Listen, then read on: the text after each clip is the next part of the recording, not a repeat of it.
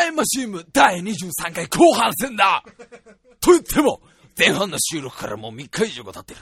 俺はすっかり自分のキャラクターを見失っちまったぜ。うちのタイムマシン部は、こんなキャラクターで攻めるラジオだったか。そんなことはどうでもいい。そう過去のことなんてどうでもいいんだ今週から始めればいいじゃないか。リスナーから、たくさんの、ハッチなメールが届いている。どんどん紹介してくぜついてこいよこの時点でもう誰も聞かないよ。こんなテンションじゃ。最近のクールなね、クールな10代に合うようなラジオやろう。はい。というわけでね、えー、リスナーの方から、あたくさんね、はい、あの、メールが来てるからね、それをね、あの、サクサクサクサク紹介していこうとね、えー、思うよ。へい真ん中がないよ、真ん中がいくぜいつ目隅田竜平のオールナイトニッポンある係様へ。えー、おかしいなうちのラジオはタイムマシン部っていうラジオでさ、隅田竜平っていうどこぞの弁護士の方はちょっとうちにはいないんだけど、これあれじゃないかな？オールナイトニッポンが16年ぶりにオーディションやって、あのほら白井さんが落ちたやつの時に受かった人のラジオじゃないかなうん。まあ本当だったら本当だったらっていうかね、僕の妄想の中ではもちろん白井亮のオールナイトニッポン R でしたよ。それをこういう風に攻めてきちゃうんだ。そう、ラジオネームはダンコンだ。白井さん、こんばんは。こんばんは。中学生とやったことのある笠原さん、こんばんは。ラブプラスという恋愛シミュレーションゲームが出ました。大量の感染者が出ており、今も彼らは DS の小さな画面を見ながらもだいていることでしょう。私はこの手の物が嫌いです。かっこ、本当は好きなんだろうけど、自分のゴミみたいなプライドがそれを絶対許してくれません。こういうもので精神的な渇望を満たし、毒気を、毒気を抜くのは絶対にもったいないと思うからです。女子と近づきたい。でも自信がない。エロ本で抜いても虚しい。やりたい。でもやれない。というような、これらの葛藤から生み出され、くすぶり続ける抑えようのない上は、各種方面において凄まじい原動力となり、またたとえ交尾した後でも、その人を魅力的にさせる一員となるからです。二次元でいいよ。と何もないうちから中途半端に悟ったような、つまらない人間になってほしくない。特に、10代の童貞野郎が購入して、自ら虚勢するようなことはしてほしくない女の誕生日2週間前に振られ、その足でアダルトチョップ、アダルトショップに直行し、クズ DVD、風船読め、余ったコンドームで未知なる世界に逃避行。30分後、レベル99の自己嫌悪に襲われピクピクしている D 君、かっこ亀。これは、ダンコンのことじゃないよ。D 君かっこ亀だからね。この人間不信ギリギリの応急緊急処置として、ラブプラスを差し出すようならまだいいとは思うのですがね。あの時は辛かったね。ちょっと長く落ち込んでたね。そして、当時の D 君、かっこ亀、多分ダンコンは、まだ知らない。半年後に彼女が結婚することを。帰ってきて、パワーアップしたレベル255の自己嫌悪に襲われ、再びピクピクすることを。ダンコンからね、ノリノリのメールが来てるぜ!このラブプラスっていうね、ゲーム僕ちょっと調べたよ。なんでも、今、あのね、人気のあの、ゲームボーイアドバンスじゃなくて、あのー、ゲームギア？じゃないや、ネオジオポケット？あ、ゲームウォッチで出されている。恋愛シミュレーションゲームらしいんだけどさ、な、な、な、なんかね、あのー、まあ、ギャルゲーですよ!言っちゃえば、ギャルゲーでございますよ!えあの、まあね、そんなものやってどうするんだっていう、じゃあそこまでのあのギャルゲーでございますよ。要はゲームの中で、女の子と仲良くなって、付き合っちゃえばいいじゃないというね。あどんどんどんどん自分の世界に入っていけるあのギャルゲーの、まあ、DS 版なんですけど、まあ、これがちょっとね、あのー、なんて言うんですかね。今までと少し違うんですな。あ、何が違うかっていうと、告白するのが自分からじゃなくて、向こうからなんですよ。普通ギャルゲーってとかね、自分から男のプレイヤーの方から最後ね、可愛い子ちゃんに告白してね、俺とやんねえかいって言ってね、私やりたいってこうやるのが最後のなんかお家みたいな、エンディングみたいな、ぶっ飛ばされっかな、これギャルゲー好きな人に。俺ギャルゲーやったことないからわかんないけど、あのー、そういうもんなんですけど、このラブプラスは、その、なんていうの？女の子の方から自分に近寄ってくる。女の子の方から、あの、私、笠原さんのことが大好きなんだなって言ってくるゲームらしいのね。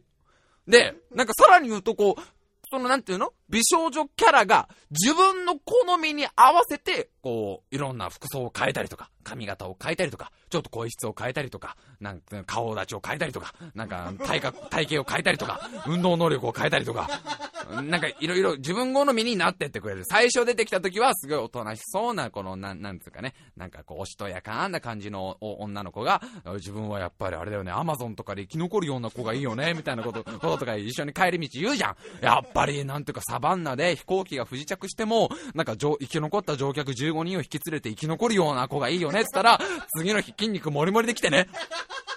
私に任せなみたいな、エイリアン2のシガニー・ウィーバーみたいな感じになって、目の前に現れるんだと。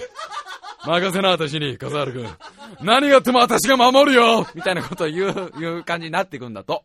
それがなんかちょっと今までと新しいのと、さらに、普通ギャルゲーってさ、告白して、あのー、まあ、オッケー出されるか、まあ、うえうえって目の前でゲロ吐かれるか、訴えますよって言われるか、告白した瞬間周りに警官がね、警官が20名ぐらい取り囲んで、この人です。私のことストーカーしていたのはってなるか、みたいな、そういう、要は、告白して、その答えが返ってきて、まあ、スタッフロール、エンディングみたいのが、まあ、多いんだけど、このラブプラスっていうのは、そっから先に、この恋人同士の関係が生まれるみたいなさ。要はさ、デートとかできる。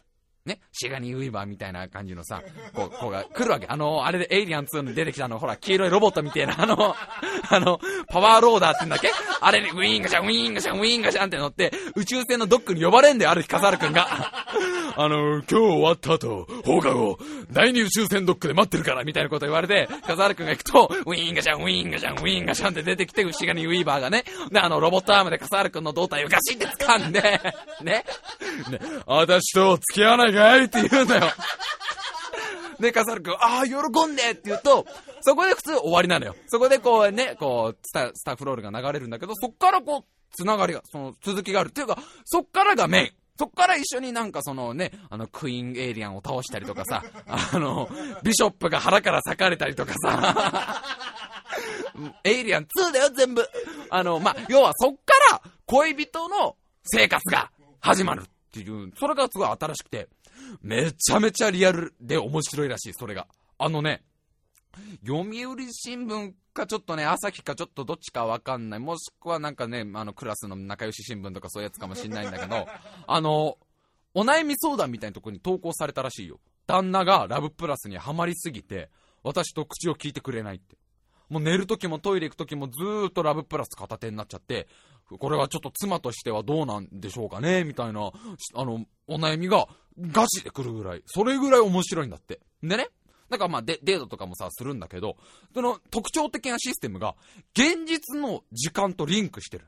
現実の季節と。DS ってあのほら、なんか今が何年ってどれ何月かって記入できるんで、なんか入れられるんだよ。今がだいたい1999年でもうちょっとで北斗の剣の世界が始まるみたいな 風な設定とかもでき、できると思うの。だから、冬だったら、冬のイベントがちゃんと起きる。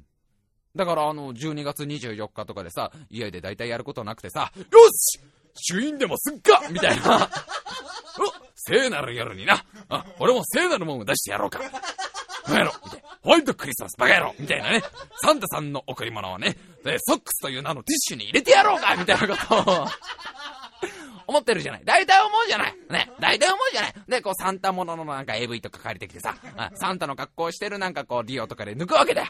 え、抜くかなと思うと、DS からこう、DS 開けると、クリスマスにちなんだイベントが行われるわけよ。シガニ・ウィーバーが出てきて、クリスマスだよ一緒に、エイリアンの丸焼き聞こうじゃないかいみたいな感じで出てくるっていう。要は、お正月だったらお正月のイベントがリンクして、現実とリンクして、一人で部屋でつまんないお正月を送っていても、DS を開ければ彼女が、あの、可愛い、なんていうの？なんていうんですか？あの、こう、着物姿でさ、なんか振袖、振袖姿でさ、ね、今から初詣行こうかとか言言ってくれるっていう、それがまずすごいのと、お触りができる。それはまあ、ね、カップルですから、まあそういうことにはなるでしょう。タッチペンで、ちょっといい、いいムードになるじゃん。なんかやっとこうさ、20匹ぐらいのエイリアン倒してさ、もうシガニウィーバーいいか。シガニウィーバーわかんなくなっちゃうからいっか。やめとこっか。ね？なんかごちゃごちゃになっちゃうから。なんかいい空気になるじゃん。なんかデートとか行ってさ、あなんか遊園地とか行ってさ、なんかこうね、観覧車とか二人っきりになったら、あの、タッチペンで、その彼女の胸とかを押すと、おっぱいもんじゃん。で、もう、男の子なんだから、とか言うっていう。それ、それ、そういうなんていうの？ちょっとしたいたずらもできるっていうさ。まあ、つまり男の妄想ですよな。ねえ、う、カルーシャで二人っきりってことは、これは、どこまで行っていいのかね？みたいな。えー、えー、えー、えー、違うよ、おっぱいじゃねえ、ディフェンスの練習だよみたいな。まあ、本当にバスケのことに目がないんだから、私の胸でドリブルしてごらん。おいおい、2個同時は無理だぜ。じゃあ、パスカットでいいぞ。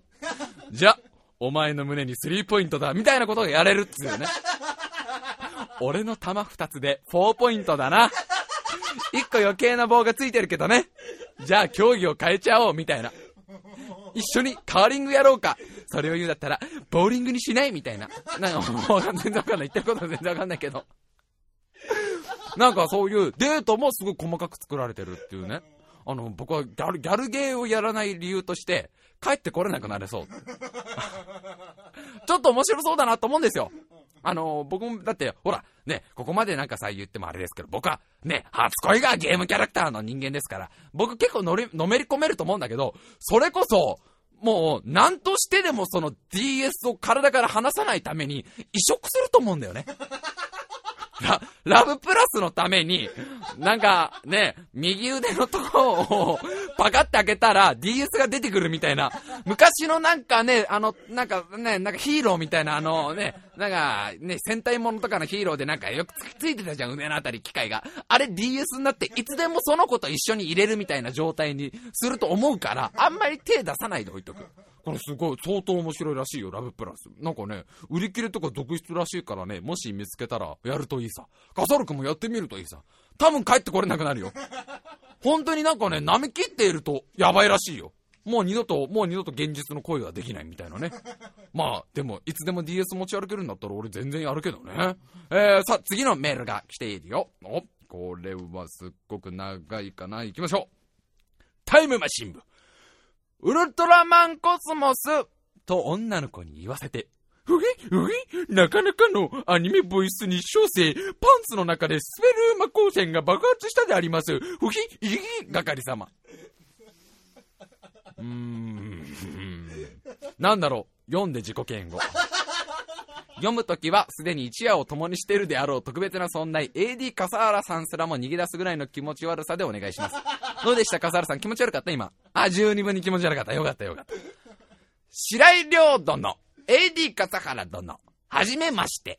はじめましていつも楽しくラジオを聞かせてもらっています。あまりの高純度ビチグソ電波に当てられてしまった結果、mixi で手段を選ばないラジオ宣伝をしまくったり、時空勇者玉デラスの動画をマイミクのみんなに強制的に見せつけたり、その結果であるゲロ処理などを生きがいとしているボテニョキと申します。第21回目の放送では、お二人の初体験話、興味深く聞かせていただきました。白井さんは人にや、白井さんは人には言えない過去を背負っているようですが、大丈夫です。人間とは、誰だってそういった罪悪感や罪を背負って生きているのです。背中に背負った十字架の重さ、イコール人間の重さだと僕は思いますので、きっとその罪悪感も白井さん自身をより大きくする糧となることでしょう。ありがとう。いいやつだね、お手抜き。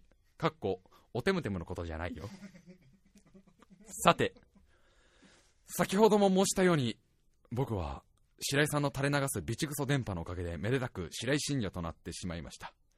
なので白井さん、あなたが人に言えない過去を暴露し、ラジオと共に死ぬつもりならば、信者である僕だって一心同体です。一緒に死なせてください僕の恥ずかしい過去。それは、最大オナニー回数です。僕が中学生の頃、ちょっとした悪ふざけで、じゃあ、あのさあのさ一日に最大何回オナニーできるか大会開こうぜという話になりまして。小児からオナニーをしていた僕は、いわばこの世界の帝王。俺は、キングだ。キングとしてこんな雑魚どもに負けるわけにはいかない。俺は絶対に優勝しなければならないんだ。という変な使命感に駆られ、己の存在理由のため、そして世界平和のために24時間命を削り全力で戦いました。戦いは次の日、日曜日に各自行うことになりました。そんな次の日、教室では自身の戦歴を誇り高く自慢する増票たち。大会は4人で行ったのですが、3回、6回、7回、と拍子す、拍子抜けするほどのあっけなさ。ザコどもが、このキングを甘く見ているのか。そんな数でこの世界を牛耳れるとでも本当に思っているのか。愚かどもよ、愚か者どもよ。と僕は鼻で笑ってしまいました。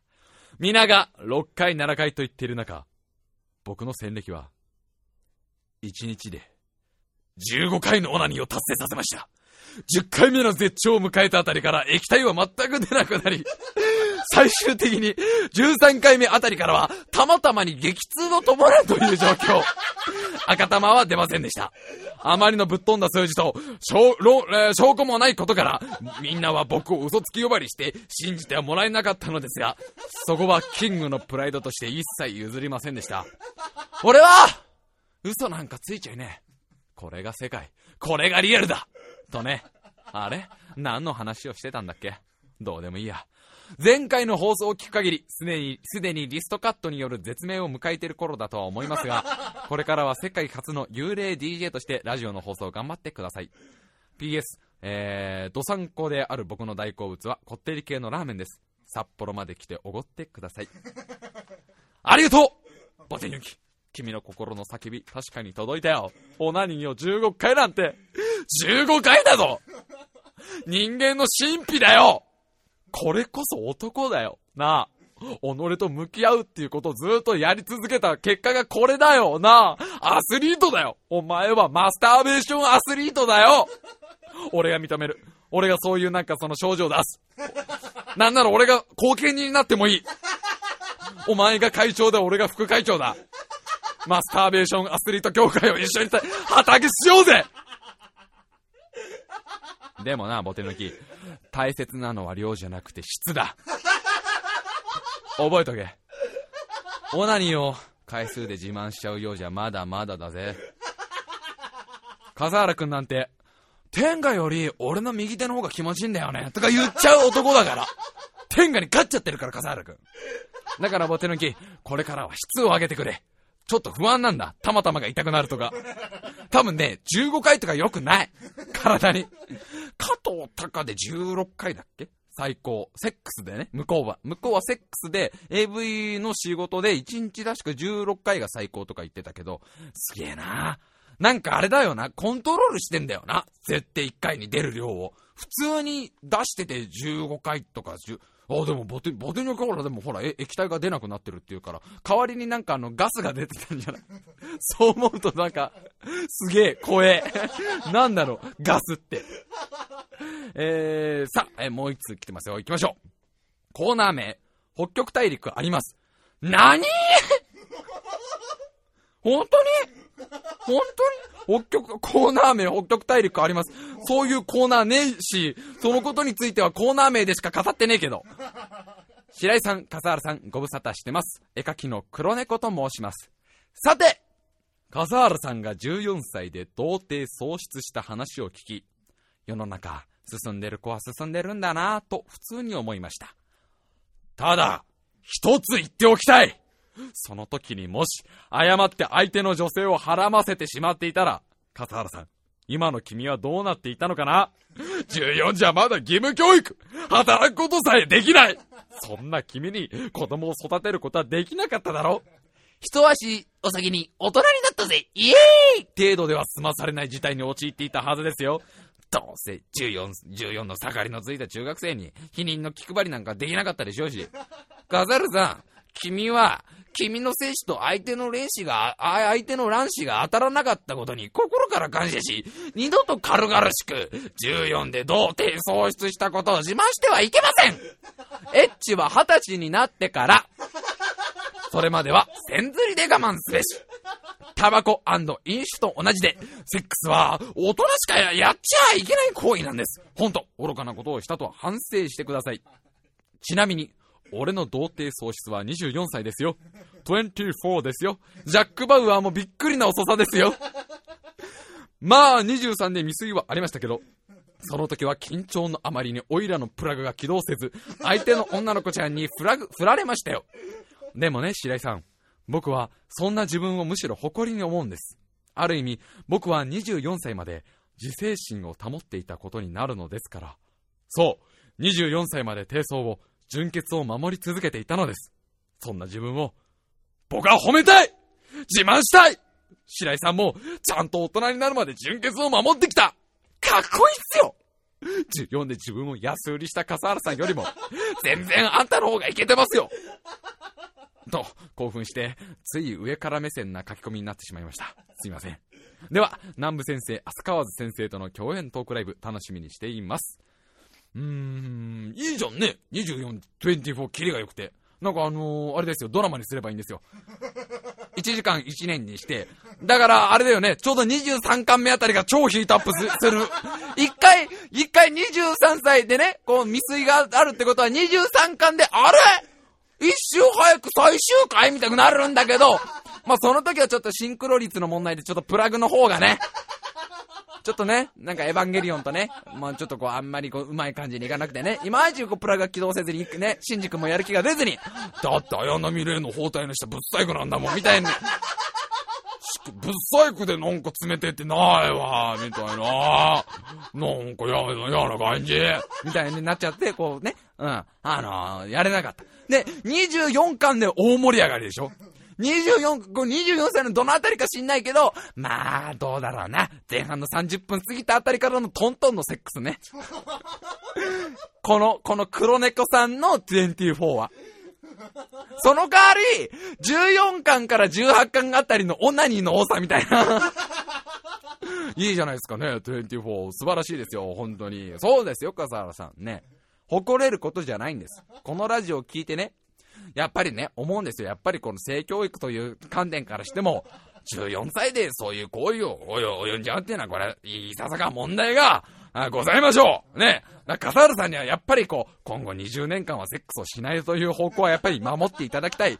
あもしくはなんかチンコを切り落として、ね、それをなんかポークビッツとしてなんかあの、スーパーにね、ポコンと置いて、主婦は取るのかみたいな形にしてほしいな。うん。ありがとうございました。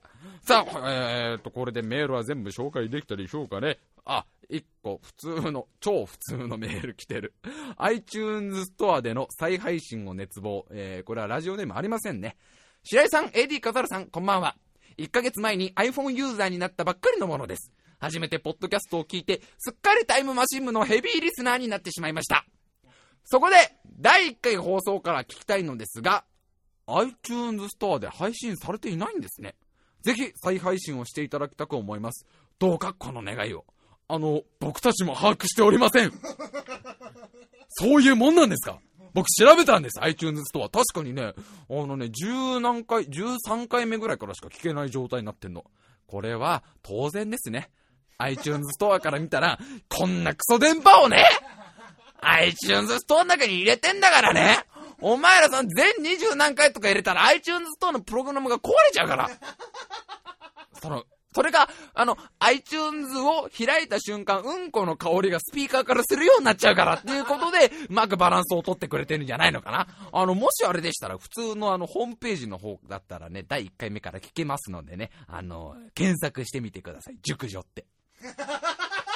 熟女、知女って。熟女、知女。ね。ぜひ、ぜひ。あー、どうだろうな。亀甲縛りも入れとかないとダメか。それ大丈夫。アナルバイブは大丈夫。入れとかなくて。あと、メガネ。ね。AD カザル君のメガネっていうとこ入れといてくれれば。それでは AD カザル君が熟女の知女に、亀甲縛りであれこれやられてる映像が出てくるんで。で、そこでパスワードを入れていただければね、ね、で、で、出てきますから。それ14歳って入力してください、そのところは。14歳ってパスワードを入れていただけるとタイムマシン部に飛ぶことができますね。その際、14歳の頃の笠原くんの喘ぎ声が聞こえてきますけどね。あ、最悪ですな。最悪ですな。あとね、もう一個面白かったのがね、あの、ダンコン。まあ、毎週毎週さ、ありがたいことにさ、まあ、ぶっ飛んだ行かれたメール送ってきてくれるさ、頭の悪いお友達のダンコンがいるじゃない。もう僕らの仲良しダンコン。ダンコンがね、いっつもこんなにさ、まあ、面白いメールくれるじゃん。これね普通のメールで、普通のメールで、白井さん読み間違いが多すぎですってい う。なんかね、その瞬間、お互いすげえ素になった感じ。そのメールを読んだ俺も、あ、ごめんって感じだし、なんか、ダンコンも普段こういうね、なんか、バーバーバーってこう、ラブプラスでどうのこうのとかね、書いてるのに、その瞬間はすげえ普通の顔で、白井さん読み間違い多いっすよ、みたいな、なんか素のダンコンが見え、見えたのが、俺的なすっげえツボだったから、あの、皆さん、全然普通のメールもいいっすよ。全然普通のメールもあの、ありがたいんだよね。あの、毎回毎回ね、皆さん、あの、いろいろ考えて面白いの送ってきてくれるんで。いやー、今週もまたひどいね。あのー、みんなでこのうんこをどんどん大きくしてくれてるんだな。うん。なんかうんこ貯金だな。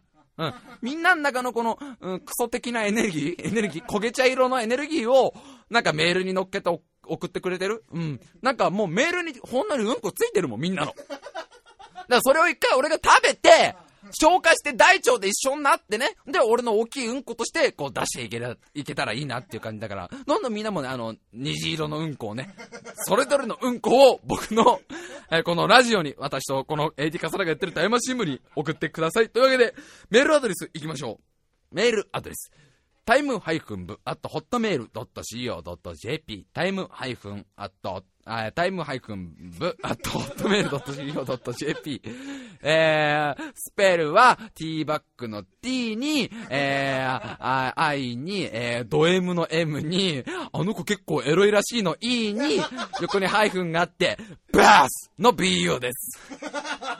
はい、えー、ちゃんと読みますよ。time-bu あと、ホットメール .co.jp です。えー、皆様どんなメールでもいいのでね、コーナーも108人の友達まだやってますんでね、えー、どんどん送ってきてください。ラブプラスどうする？笠原くんやってみる？二人でお金出して買う？そしたらな、二人でな、お金出し合ったら取り合いになっちゃうからな。なんかね、なんかその、三人女の子選べんだけど、一人は、なんだっけな、なん後輩なのかな？後輩で、一人がマネージャーで、一人が、なんかバイト先の年上のお姉さんみたいな設定なんだけど、そのお姉さんがなかなかね、良さげな感じなんだよね。だからそのお姉さんをシガニー・ウィーバーに。そのお姉さんシガニー・ウィーバーにするゲームかな。うん。ほ、ほんのり、ちょっとずつね、ちょっとずつ、あのね、カールのロングヘアがもっさもさのね、アフロっぽい髪型になってって、いつ頃パワーローダー買わせるかだよね。ぜひやってみたいと思います。それでは、また来週